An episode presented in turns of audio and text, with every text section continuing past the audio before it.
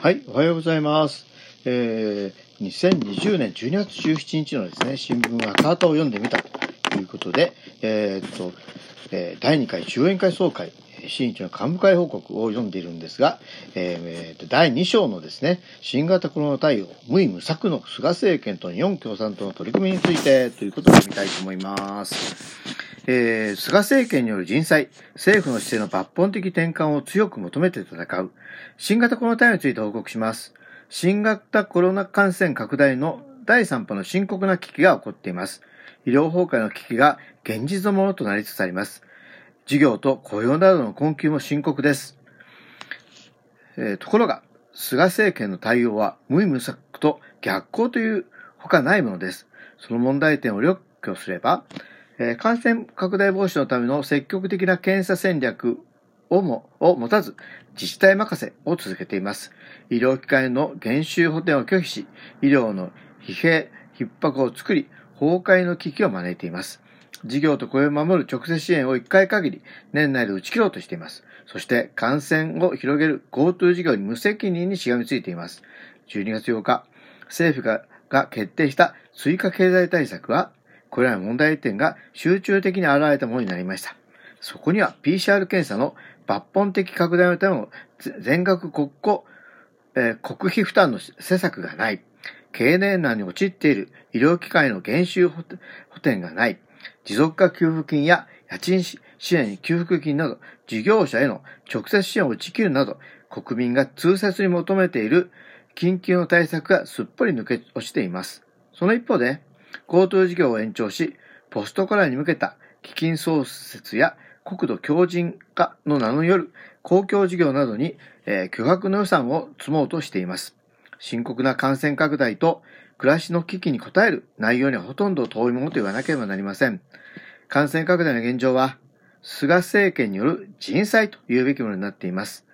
えー現下の危機に対して、日本共産党は12月11日、政府に対して新型、えーコロナ第3波から医療、暮らし、事業を守る緊急要請を行いました。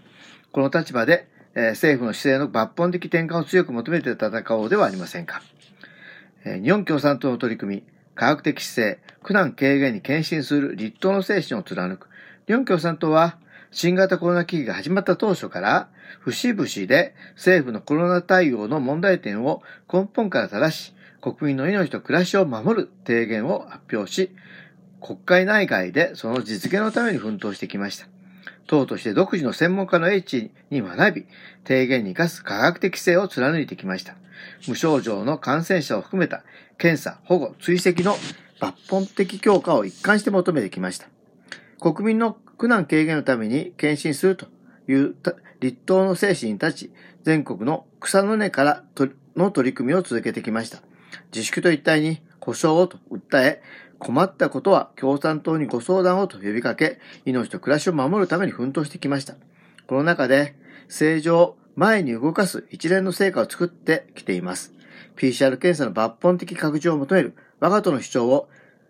えーを政府も否定できなくなるもとで、全国各地の自治体で医療機関や高齢者施設への社会的検査が広がり、住民の命を守る上で力を発揮しています。国民の運動、野党の共闘によって、雇用調整助成金のコロナ特例を実現し、特別給付金、持続化給付金、家賃支援給付金、学生支援給付金など、一連の直接支援の制度の実現を勝ち取りました。少人数学級の実現に向けた動きも重要であります。こうした取り組みを通じて、日本共産党と民主諸団体に対する新たな信頼が広がっています。